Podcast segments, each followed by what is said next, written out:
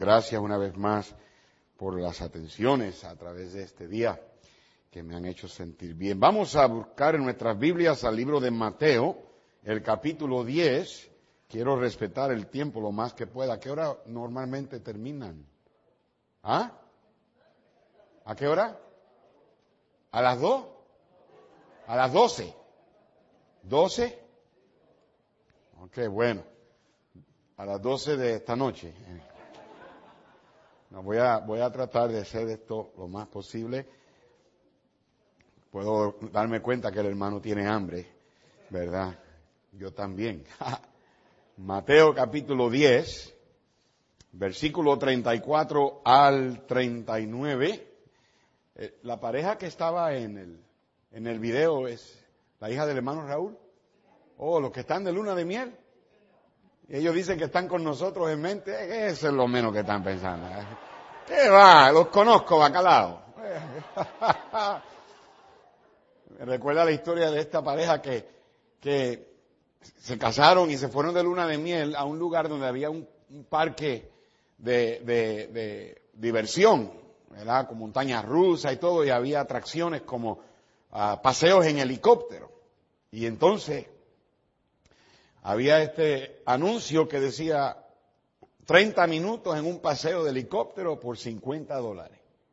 Y la muchacha le dice al novio, ¿verdad? al esposo, le dice, mi amor, por favor, me llevas a un, a un paseo. Y él dijo, no, mi amor, no podemos. ¿Pero por qué? Que, que 50 dólares son 50 dólares. Ok. Bueno, pasaron los años y llegaron a 10 años de casado. Y regresaron al mismo lugar. Y ahí estaba el anuncio, 30 minutos por 50 dólares, un paseo en helicóptero. Y ella le dijo, mi amor, ¿y qué ahora? ¿Podemos ir? Y él dijo, no, mi amor, no se puede. ¿Y por qué? Que 50 dólares son 50 dólares. Ok, bueno, cumplieron 25 años de, de aniversario, el aniversario de plata. Fueron al mismo lugar y ahí está el anuncio. 30 minutos por 50 dólares en helicóptero. Y él le dice al esposo, mi amor, son 25 años, llévame ya. no, no se puede. ¿Y por qué? Es que 50 dólares son 50 dólares. Ok. Llegaron a los 50 años de casado. El aniversario de oro. Ahí van ellos para la diversión. Y llega ahí, está el letrero, 50 dólares por 30 minutos. Y ella le dice, viejo, ya, llévame ya, son 50 años. Y él le dice, lo siento, vieja, no se puede. ¿Y por qué no? Es que 50 dólares son 50 dólares. Y el piloto los oyó hablar. Y le dijo, mire, si yo los llevo en el paseo y no dicen una palabra en todo el viaje, no les cobro. El viejito miró a la viejita, lo miró a él, dijo, ok, se subieron al helicóptero, se pusieron cinturón, todo. El helicóptero despega, ta, ta, ta, ta, ta, ta, ta, y cuando llega a cierta altura que va, empieza a pasear y empieza a dar vueltas, y para arriba, y para abajo, y dando vueltas, y así, así, y por 30 minutos, y cuando aterrizaron, mire, no dijeron una palabra. El piloto quedó impresionado y le dice al viejito, oígame, mi respeto, no dijo nada, no le puedo cobrar como le hizo. Y el viejito dijo, pues fue difícil, especialmente en la primera vuelta que se cayó la viejita. ¿Qué cómo? ¿Y por qué no dijo nada? Es que 50 dólares son 50 dólares. Vamos a ver cuando ellos lleguen a los 50, ¿verdad? El pastor Hernando decía que allá en Puerto Rico hay 78 pueblos, 78 municipios. Y en cada municipio hay su plaza. Y en los tiempos de antes, no sé cómo es ahora, pero en las plazas, los viernes en la noche, estaban las parejas por ahí dando vueltas y se podía oler el perfume. Y esta parejita estaban sentadas en la banquita y el perfume lo tenía él, que el corazón le palpitaba como papa frita. Y él oliendo el perfume y ella bien preciosa, bien bonita. Y él le decía, te ves, te ves tan hermosa. Y de momento vino una nube y cubrió la luna. Y ella dice, ¿y por qué la luna se esconde? Y él dice, porque no puede competir con tu belleza. Qué romántico. Pasaron los años, se casaron, tuvieron hijos y todo. Ahora están en el balcón de la casa, ya están viejitos así. Y ella está meciéndose en el balcón y él recuerda esos días en la plaza. Y de momento una nube tapó la, la luna. Y ella le dice, ¿y por qué la luna se esconde? Y él la mira a ella y mira para arriba. Y la mira a ella. Y vuelve a mirar para arriba y la mira a ella y le dice, vieja bruta, ¿no ves que va a llover?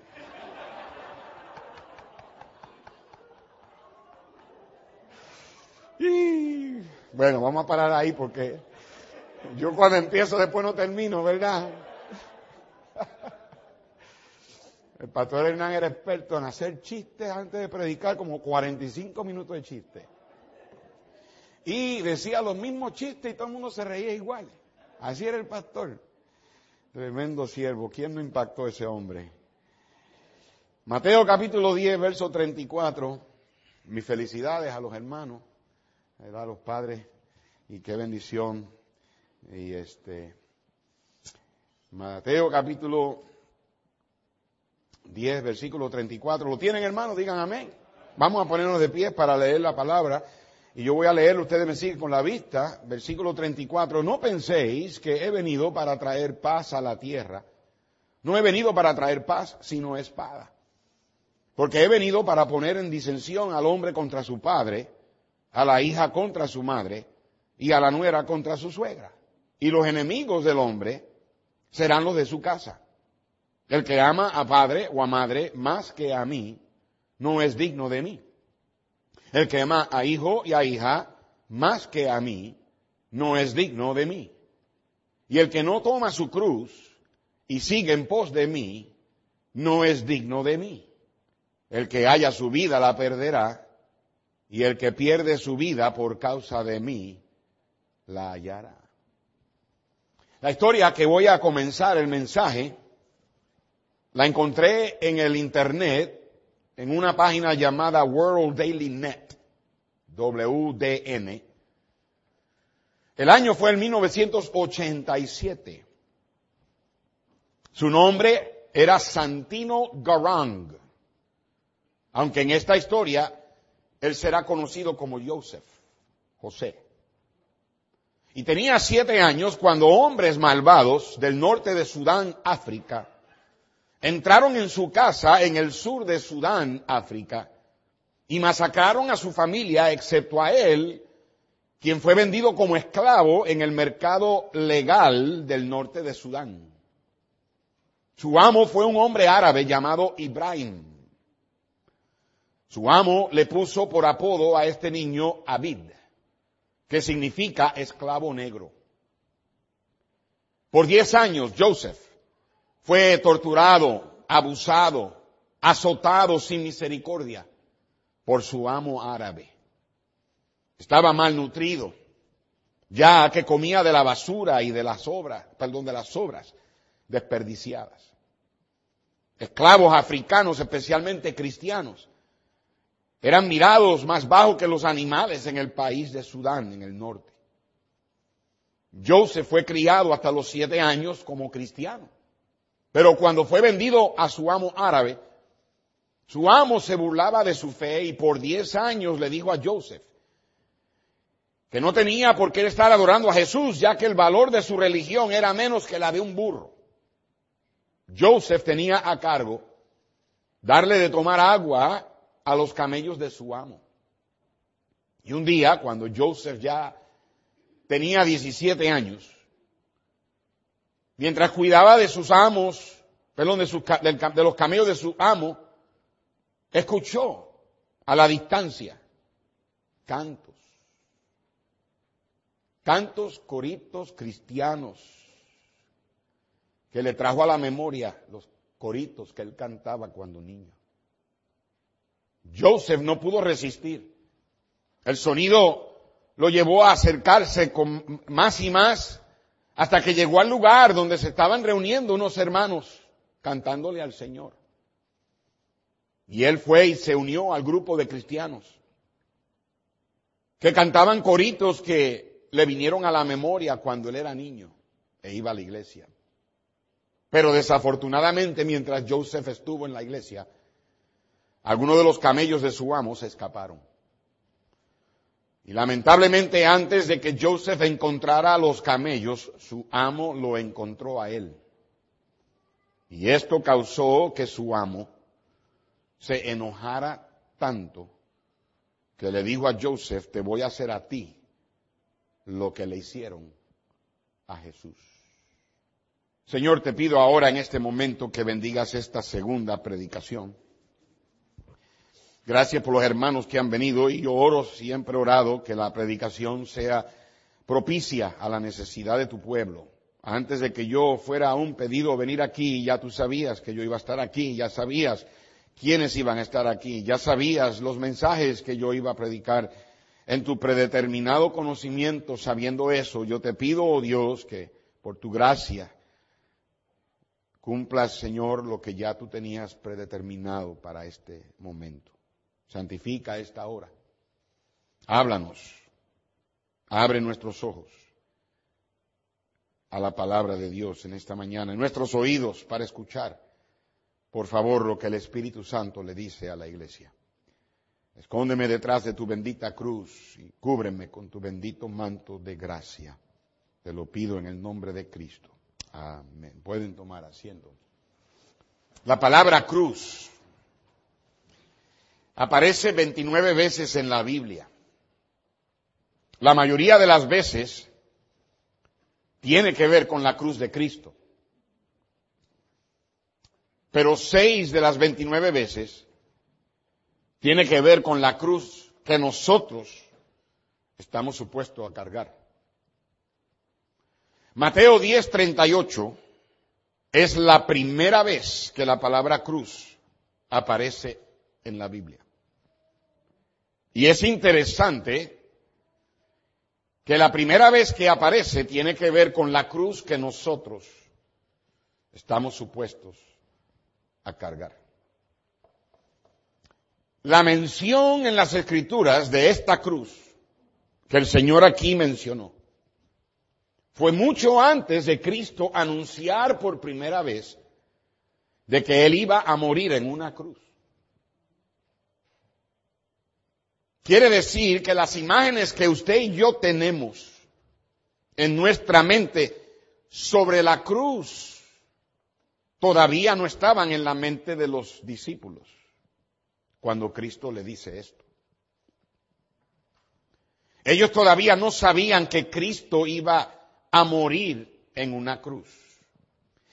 Unas páginas más adelante, en Mateo 16, 24, la Biblia nos dice, entonces Jesús dijo a sus discípulos, si alguno quiere venir en pos de mí, niéguese a sí mismo y tome su cruz y sígame. Luego en el capítulo 27, versículo 32 de Mateo, dice la escritura, cuando salían, hallaron a un hombre de Sirene que se llamaba Simón, a este obligaron a que llevase la cruz. En el verso 40, diciendo, tú que derribas el templo y en tres días lo reedificas, sálvate a ti mismo si eres hijo de Dios, desciende de la cruz.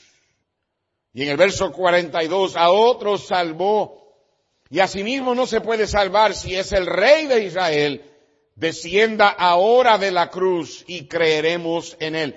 Y así como Cristo, a Cristo le dijeron que bajara de la cruz, Satanás le dice a los cristianos que bajen de su cruz. En Marcos capítulo 10, en el versículo 17, versículo 17 de Marcos 10, al salir él para seguir su camino, vino uno corriendo e hincando la rodilla delante de él, le preguntó, Maestro bueno, ¿qué haré para heredar la vida eterna? Jesús le dijo, ¿por qué me llamas bueno? Ninguno hay bueno, sino solo uno, Dios. Los mandamientos sabes, no adulteres, no mates, no hurtes, no digas falso testimonio, no defraudes, honra a tu padre y a tu madre. Entonces, él entonces respondiendo le dijo, maestro, todo esto lo he guardado desde mi juventud. Y entonces Jesús, mirándole, le amó y le dijo, una cosa te falta, anda, vende todo lo que tienes y dalo a los pobres y tendrás tesoro en el cielo y ven, sígueme tomando tu cruz. Pero él, afligido por esta palabra, se fue triste porque tenía muchas posesiones. Cristo aquí está por decirle a este joven que no hay nada que él pueda hacer para ganarse el cielo. El, joven se hincó frente al Señor y le hizo la pregunta, ¿qué tengo yo que hacer para heredar? Bueno, pues si alguien quiere heredar la vida eterna, si alguien se la quiere ganar, pues debe de vivir una vida perfecta. Cristo le dijo, cumple con los mandamientos, pero es interesante que Cristo no le mencionó el mandamiento de no codiciar. Sin embargo, el corazón de este joven estaba lleno de codicia. Y cuando el joven le dice, yo he guardado todos estos mandamientos, Cristo le dijo, pues una cosa más te falta. Vende todo lo que tienes, regálaselo a los pobres y ven y sigue tomando tu cruz. Pero él se fue triste. Porque él no quería despojarse de sus posesiones y tomar su cruz. Y si Cristo te diera a escoger a ti, ¿qué escogerías? Mi pregunta esta mañana, y este es el título del mensaje, ¿estás tomando tu cruz?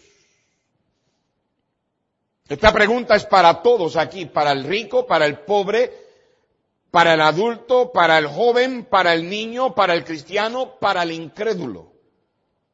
El cristianismo no es una muleta en la que nos apoyamos.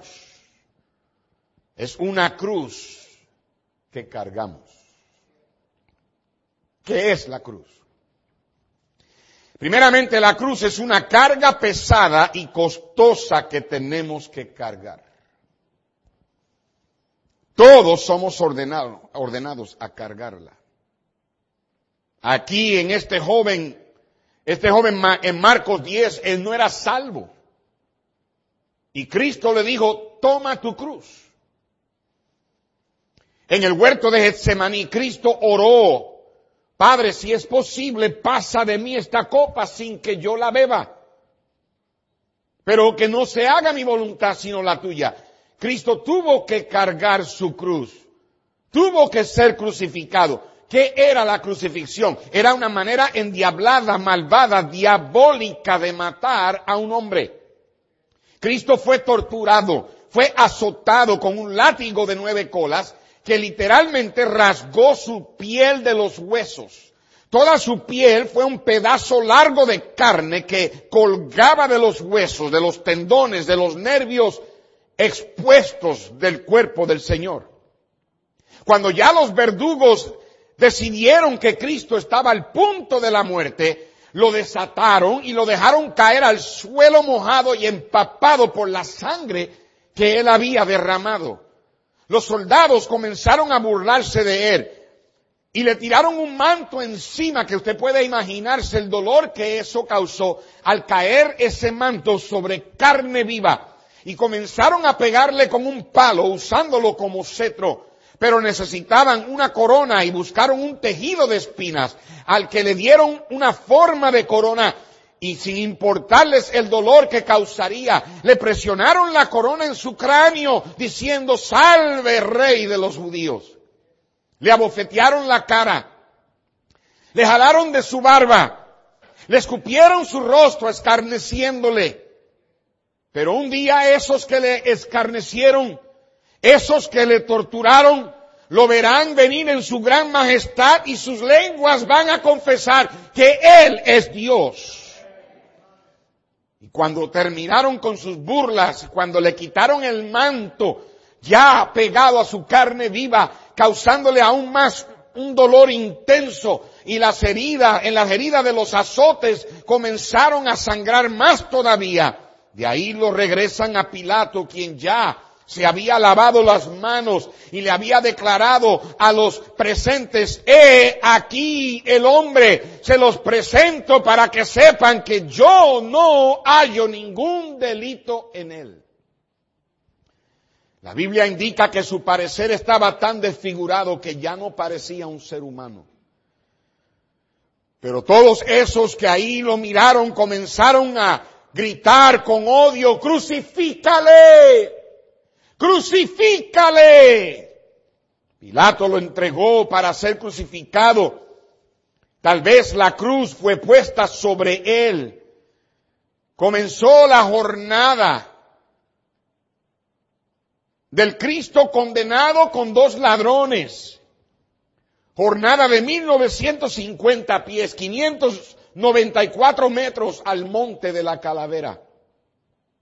En el camino Cristo tropieza y se cae, tal vez por lo pesada que la cruz era y toda la sangre que él había perdido, la debilidad de no haber dormido toda la noche, de no haber comido, de no haber tomado nada.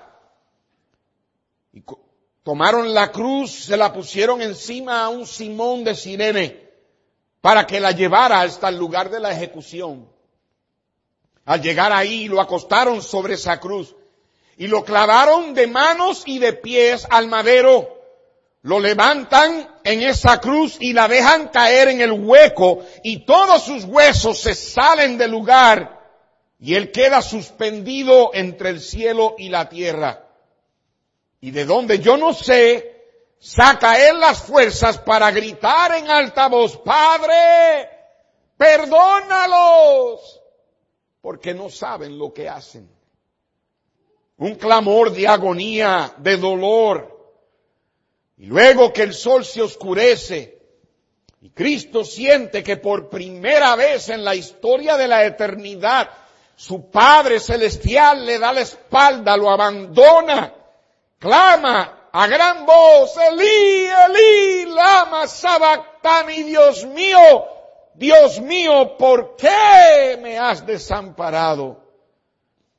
Tres horas después, Cristo reconoce que el, que el sacrificio estaba hecho, que su sangre fue aceptada y clamó, consumado es. Y esas dos palabras fueron suficientes para expiar el pecado desde Adán hasta la última persona que nacerá sobre esta tierra. Y su sacrificio supremo hace posible que todo pecador pueda ser lavado en la fuente de su sangre y que con una sola ofrenda él hizo perfecto para siempre a los santificados. Hay un precioso manantial de sangre de Manuel que purifica cada cual, hermano, que se sumerge en él. Desde entonces la cruz ha sido el símbolo del cristianismo. En Primera de Corintios capítulo 1 el apóstol Pablo, hablándole a esta iglesia que había comenzado bien, pero ahora tenía tanto problema, era una iglesia tan carnal, tenía gente viviendo en pecado, había problemas doctrinales, había problemas de, entre, entre las relaciones de estos hermanos, había tanta gente que tenía tanto problema en esta iglesia. Y ahora Pablo en Primera de Corintios capítulo 1 versículo 17, Pablo le dice, no me envió Cristo a bautizar, sino a predicar el evangelio no con sabiduría de palabras para que no se haga vana la cruz de Cristo. Porque la palabra de la cruz, la predicación de la cruz, es locura a los que se pierden. Pero a los que se salvan, esto es a nosotros, es poder de Dios. Aleluya. ¿Cuántos son salvos esta mañana? Levante la mano. La Biblia dice que la cruz es el poder de Dios para nosotros. Es el símbolo de nuestro cristianismo, pero es más que eso. Mi hermano, mi hermana, estás tomando tu cruz. Sí, hubo una cruz para Cristo cargar. Pero usted y yo también tenemos una cruz que cargar. Cristo dijo en nuestro texto en Mateo 10, 38. Él dijo estas palabras. el que no toma su cruz y sigue en pos de mí, no es digno de mí. Nuestra cruz sigue el patrón de su cruz. La cruz es una carga pesada, costosa, que el seguidor de Cristo tiene que cargar. Fue después que Jesús le anunció a sus discípulos que él tenía que morir, que él le dijo a sus discípulos en Mateo 16, después de Cristo decirle que él tenía que morir, en Mateo 16, versículo 22, en el versículo 21 le dijo a los discípulos lo necesario que era ir a Jerusalén y padecer mucho de los ancianos. Pero entonces en el versículo 22 Pedro tomando la parte comenzó a reconvenirle diciendo, Señor, ten compasión de ti. En ninguna manera esto te acontezca. Pero él volviéndose dijo a Pedro, que quítate de delante de mí, Satanás, me eres tropiezo porque no pones la mira en las cosas de Dios, ni en la, sino en las cosas de los hombres. Entonces Jesús le dijo a sus discípulos, si alguno quiere venir en pos de mí, niéguese a sí mismo y tome su cruz y sígame. Estás tomando tu cruz. Muchos amaron a Jesús, pero muchos también lo odiaron. Muchos bendijeron a Jesús, pero muchos también lo maldijeron.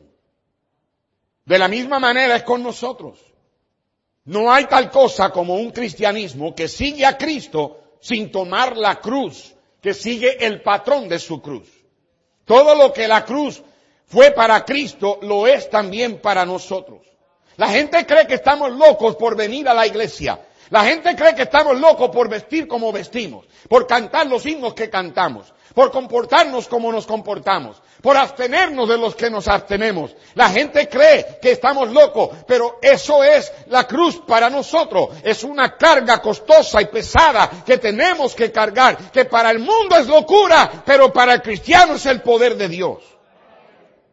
En Gálatas capítulo 5 y en el versículo 11 Pablo le dijo a los hermanos de Galacia, quien habían comenzado bien, pero se dejaron llevar por la mala influencia de mesiánicos que estaban metiendo falsa doctrina en la iglesia, le dijo en Gálatas capítulo 5 y en el versículo 11, y yo, hermanos, si aún predico la circuncisión, ¿por qué padezco persecución todavía?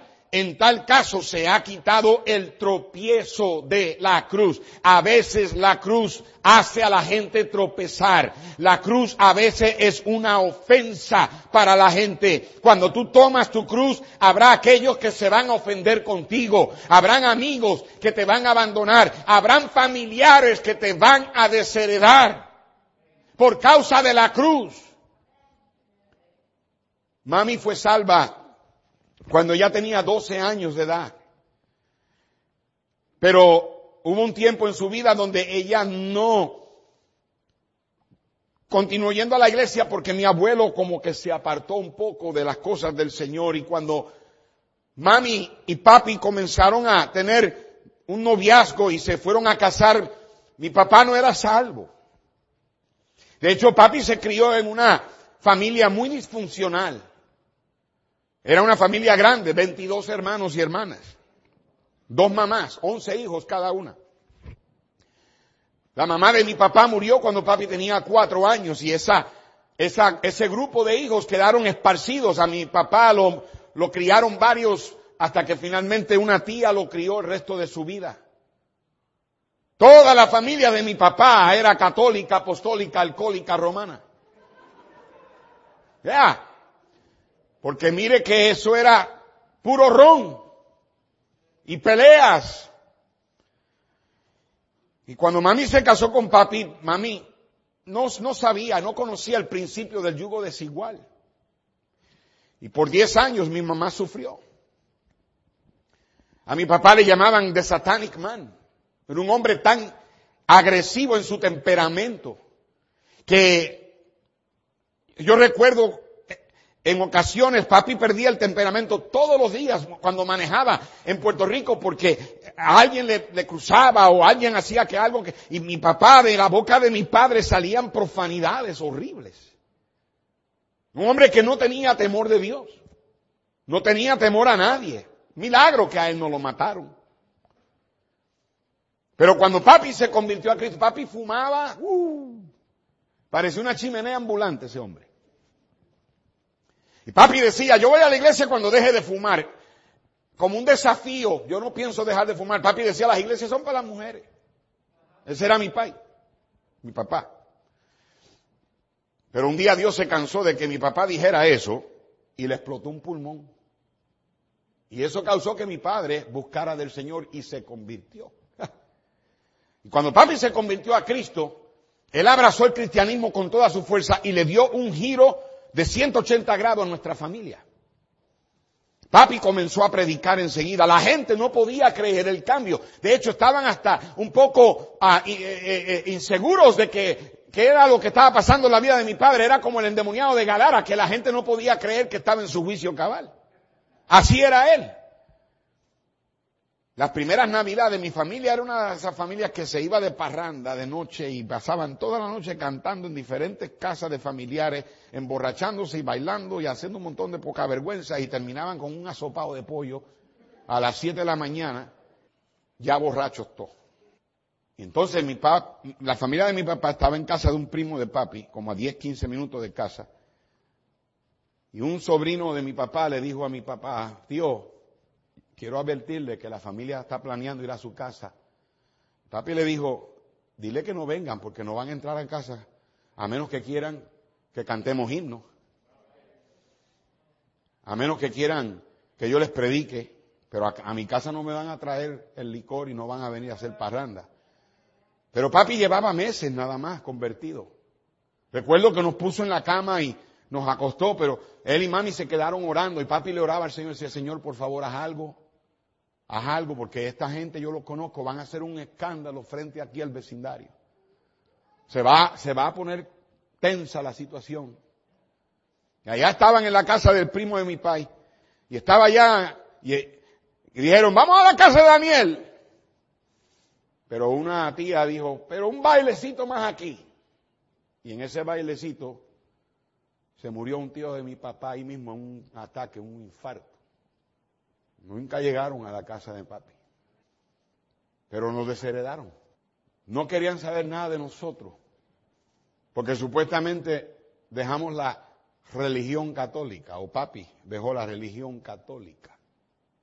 Y esta es la razón porque el Señor Jesucristo en Lucas capítulo 14 y en el versículo 27 Él dijo las palabras, el que no lleva su cruz y viene en pos de mí, no puede ser mi discípulo. Porque la cruz es un tropiezo para muchos, causa que gente ya no quiera nada contigo, que te malinterpreten. Para Cristo la cruz fue un emblema de persecución, de afrenta, de dolor, de soledad, de humillación, de rechazo. Y para nosotros la cruz es un emblema de persecución, afrenta, dolor, soledad, humillación y rechazo. Será también un emblema para nosotros de esa manera. La cruz de Cristo fue también un emblema de victoria sobre la muerte, sobre el pecado y Satanás. Y gloria a Dios para nosotros, la cruz es un emblema de victoria que hemos vencido en Cristo. Pero si somos honestos, tenemos que admitir que no nos gusta a veces cargar la cruz. Es fácil cantar aleluya por su cruz, pero no es fácil cantar aleluya por la nuestra. Queremos un cristianismo fácil. Queremos un cristianismo donde seamos populares con el mundo y el mundo nos aplauda. Queremos un cristianismo que a pesar de que ellos crucificaron a Jesús, que a nosotros nos tiendan la alfombra y nos tiren guirnaldas y flores y nos den la bienvenida. Pero no, mis queridos hermanos, este mundo no es nuestro hogar, somos peregrinos aquí. El cristiano aquí va a tener que padecer, va a tener que sufrir. El cristiano aquí va a tener que ser ah, avergonzado, va a tener que ser ah, tribulado, torturado, va a tener que ser alguien calumniado, escarnecido. Cuando cargamos la cruz de Cristo es una carga pesada y costosa que a veces tenemos que cargar. Ustedes jóvenes aquí que A veces te, te enojas y tú piensas que ya cuando tengas 18 te largas, porque ya no quieres nada con el cristianismo, tanta regla, tanta restricción. La iglesia es un campo de concentración, que mis amigos van al cine, que van a la fiesta, y yo no puedo. Que si esto, que si hay de malo con la música, que hay de malo con esto, y siempre quejándote, básicamente te estás quejando de la carga pesada que la cruz es. Pero Cristo lo dijo, si alguien no lleva su cruz, no puede seguirle a Él. Estás tomando tu cruz. Número dos, la cruz es una afrenta, una vergüenza que debemos llevar. En el monte Calvario estaba una cruz, emblema de afrenta y dolor. Sí, Señor. La cruz es lo que tú haces para Jesús que causa que el mundo se burle de ti. La cruz es lo que tú haces para el Señor que causa que el mundo se mofe de ti. La cruz es lo que tú haces para el Señor que causa que te dé vergüenza y afrenta. La cruz no es una afrenta que nuestra propia ignorancia, nuestros propios errores y pecados, nuestras propias acciones incorrectas causan. Tú no llevas la afrenta de la cruz porque la gente te maltrate por tú tener una mala actitud. Tú no llevas la, la afrenta de la cruz porque la gente te saque el cuerpo por tú tener un mal temperamento. Tú no te, tú no llevas la afrenta de la cruz porque la gente te saque el cuerpo porque te la pasas chismeando. Uh, el pastor Hernán no aguantaba el chisme. ¿Sabe lo que es el chisme? El chisme es compartir información privada con alguien que no tiene que ver con el problema ni con la solución del problema. La Biblia dice que el chismoso aparta a los amigos, descubre el secreto. Óigame, no pueden esperar a agarrar el teléfono. Hermana, te enteraste. De veras. Ah, y lo espiritualizan. Vamos a orar. ¿eh? Mm. Son aquellos que te dan suficiente información para despertar tu curiosidad.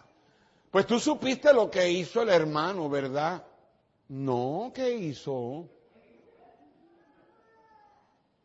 Y la gente no se dan cuenta del daño que hacen. Pero si tú, y toda iglesia tiene chismoso. Iba a preguntar, ¿ustedes conocen? Mejor no lo pregunto.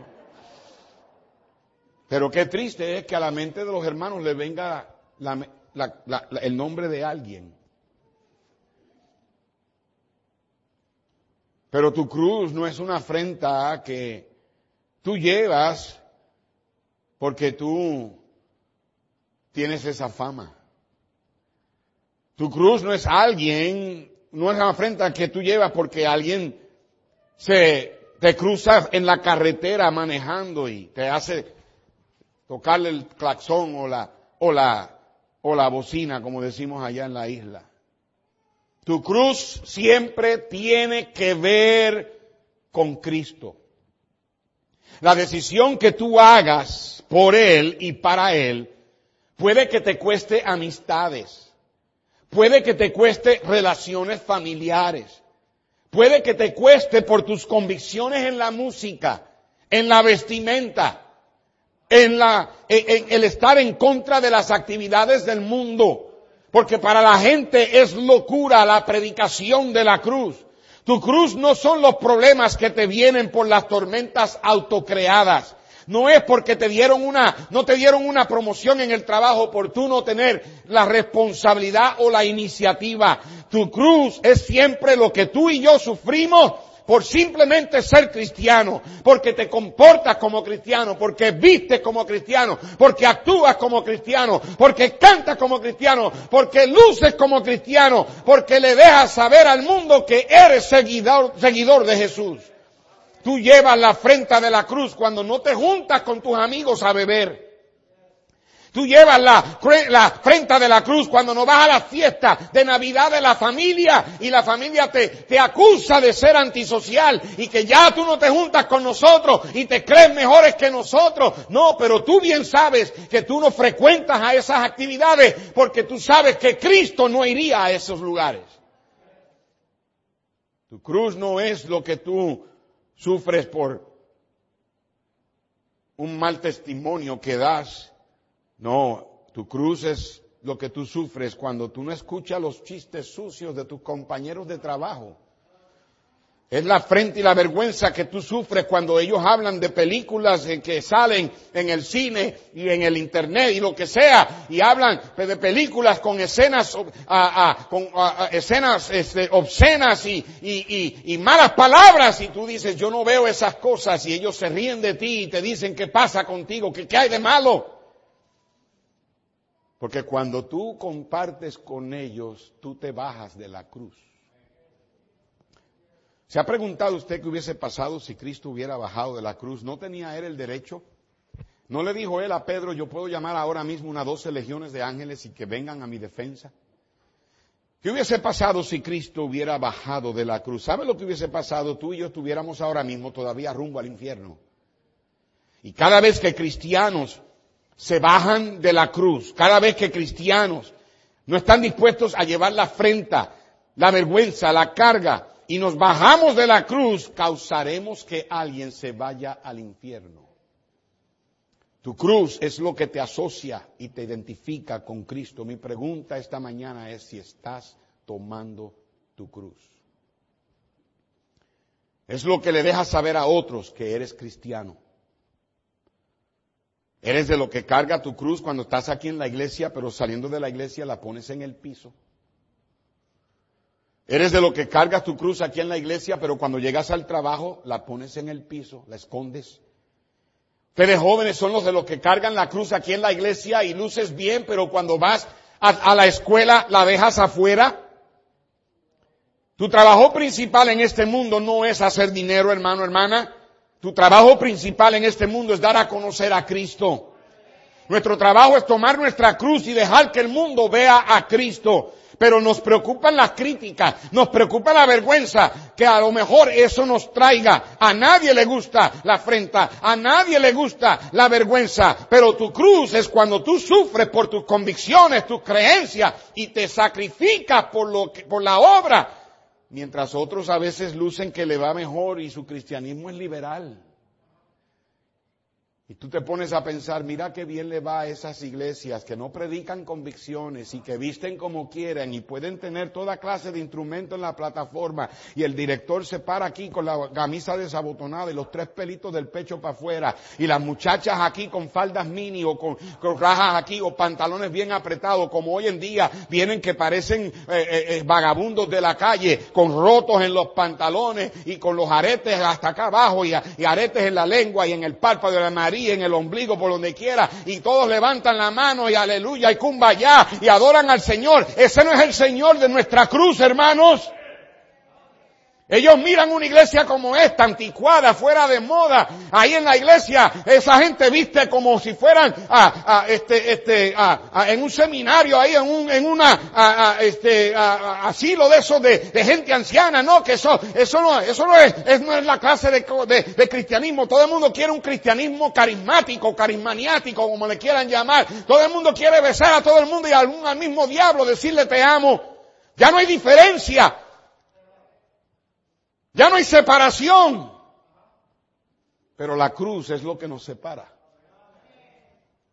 La cruz es lo que nos identifica. La cruz es cuando tus niños van a la escuela y se ríen de ellos porque no visten como los demás niños. Yo no estoy diciendo que somos mejores. Y Dios nos libre de nosotros convertirnos en fariseos porque tenemos convicciones. Dios nos libre que nosotros nos caminemos por ahí con la nariz para arriba pensando que somos mejores porque la verdad del caso es que si no fuera por la gracia de Dios, tú y yo pudiéramos todavía estar rumbo al infierno. la cruz es lo que tú sufres cuando tú no participas en lo que ellos participan. Es lo que le dejas saber a todos que tú eres cristiano. Es lo que tú sufres cuando otros se enojan contigo porque tú perdonas como Cristo. La cruz significa que el orgullo tiene que morir. La cruz te humilla. La cruz crucifica el pecado. Dije que la cruz es una carga pesada y costosa que tenemos que cargar. La cruz es una vergüenza y afrenta que tenemos que llevar. Y por último, la cruz es un gozo que vamos a gozar y del que podemos hablar. En Hebreos capítulo 12, cuando el autor de Hebreos habló de esa tremenda nube de testigos que ya cruzaron la línea final en sus vidas y nos dejaron el ejemplo para nosotros seguir haciendo la obra de Dios hasta que Cristo venga. Esa nube de testigos allá en el cielo Dice la Biblia que lo hicieron porque tuvieron sus ojos puestos en Jesús, verso 2, el autor y consumador de la fe, el cual por el gozo puesto delante de él sufrió la cruz, menospreciando el oprobio y se sentó a la diestra del trono de Dios.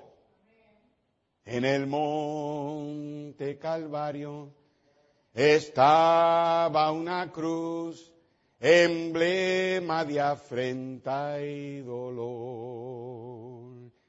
Y yo amo esa cruz, do murió mi Jesús por salvar al más vil pecado.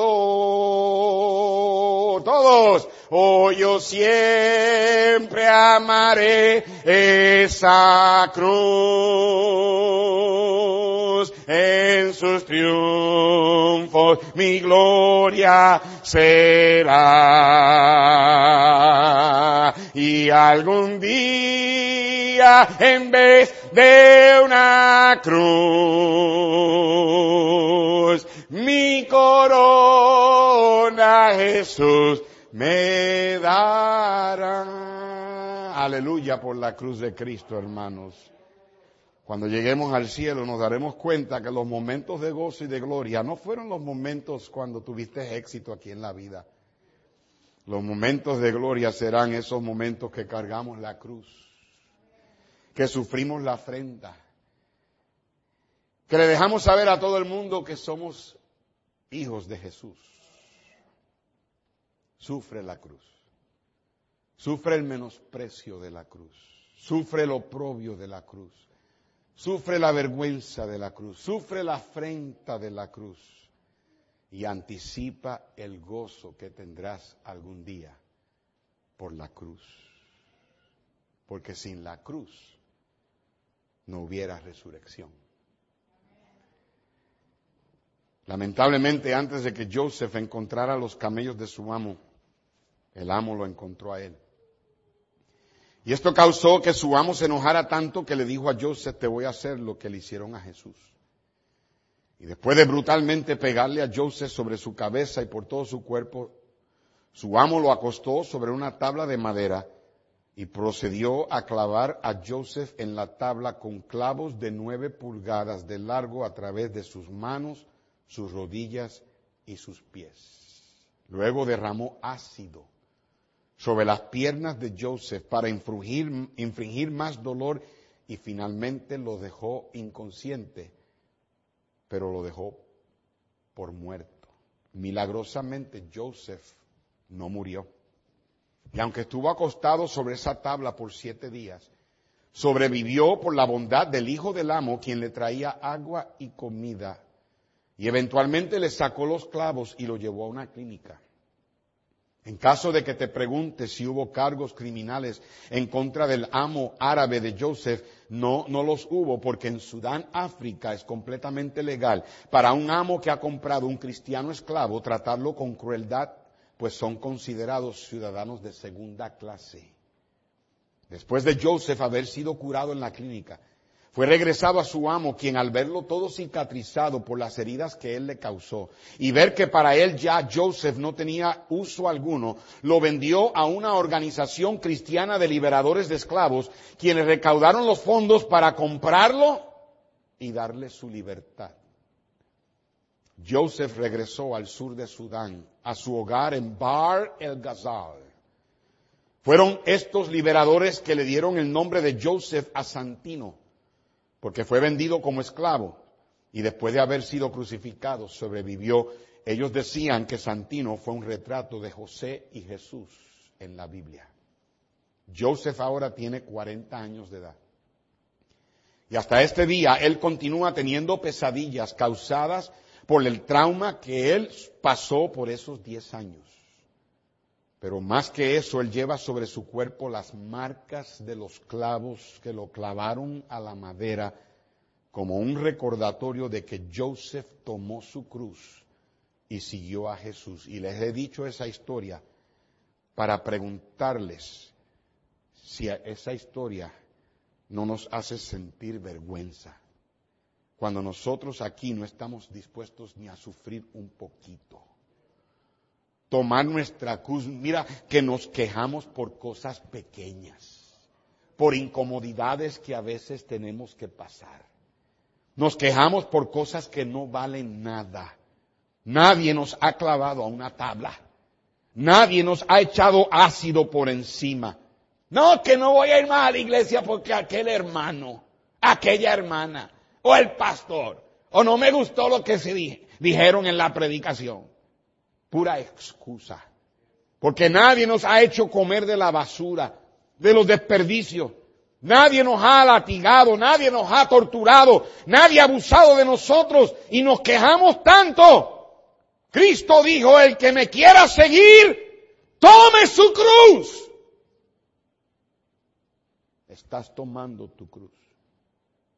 Padre Señor, estamos viviendo en tiempos peligrosos, Señor. El amor de muchos se está enfriando. Y Padre, yo te ruego que nos avives. Danos un recordatorio de la cruz. La cruz que tú sufriste por nosotros. Ayúdanos a nosotros ahora a llevar nuestra cruz y sufrirla por ti. Bendice ahora la invitación. Redargúyenos, convéncenos. Quita el orgullo de nosotros y ayúdanos a clavarlo a la cruz y humíllanos. Sabiendo que un día, en lugar de una cruz, tú nos darás una corona. Esta hora no es nuestra coronación. Esta hora es la hora de nosotros llevar la cruz. Para que un día cuando nos des coronas, por haber sido fiel a la cruz, podamos poner esas coronas a tus pies, porque tú solamente eres digno, porque fue tu cruz en donde derramaste tu sangre, donde redimiste nuestras almas, nos rescataste del infierno, nos compraste, nos quitaste de las garras de Satanás, y ahora por esa cruz, un día estaremos en el cielo para siempre. Perdónanos cuando nos quejamos. Perdónanos cuando creemos que se nos debe algo y dejamos que cosas pequeñas quiten nuestro gozo, cuando en verdad, mi Dios, debemos gozarnos, pero gozarnos en lo que la cruz significa para nosotros. Con las cabezas inclinadas, los ojos cerrados. Y hay hermanos en el altar, si usted quiere venir, puede venir en cualquier momento mientras el piano toca. Si Dios le ha hablado, ¿cuántos dicen, Pastor Dani? A mí Dios me habló. Ore por mí, levante su mano en alto, bien alto. Si Dios le habló en esta mañana, qué bendición, eso es algo bueno. Me preocupa cuando la gente no, a Dios, Dios no le habla. Hay algo que no está dejando que la voz de Dios llegue a tu corazón. Pero si Dios te habló en esta mañana, órale a Dios si quieres venir al frente, pasa al frente, sal de tu banca, puestos de pies todos, hermanos. Este es el momento para arreglar cuentas con Dios. Si quiere venir al frente, si quiere hacerlo en su banca, ahí, Señor, perdóname por no haber llevado la frente de la cruz. Señor, dame fuerza para pararme por la cruz. Ayúdame, Señor, a estar dispuesto a sufrir por la cruz. Dale gracias a Dios por la cruz. Y carga tu cruz porque es de la única manera que podemos seguir al Señor llevando nuestra cruz, pastor.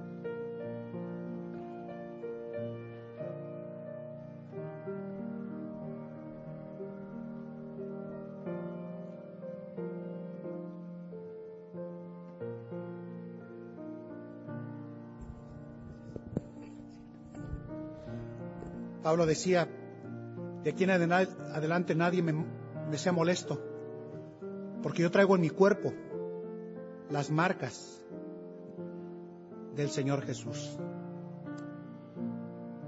¿Cómo nos hace falta volver a a tener esas marcas en nuestro cuerpo, en nuestra vida, que reflejen a quién le pertenecemos nosotros en nuestra vida. Déjeme preguntarle el día de hoy que está usted aquí por primera vez y no está 100% seguro de ir al cielo. El Señor Jesús se dio en la cruz por puro, sublime y grande amor por usted y por mí.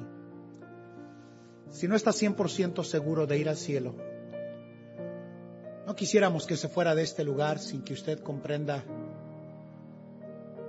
lo valioso de ese precio en la cruz. Habrá alguien que podría decir, Pastor Murillo, si yo llego a morir el día de hoy, no sé dónde voy a pasar la eternidad, pero yo quiero a ese que murió en la cruz. Yo quiero saber cómo puedo ir al cielo. Ore por mí, pastor. Yo no estoy seguro de ir al cielo. Levante su mano. ¿Habrá alguien así el día de hoy? ¿Habrá alguien así?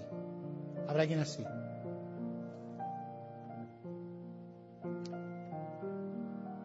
Suficientes razones tenemos para vivir por Él, por todo ese gran, alto y sublime precio.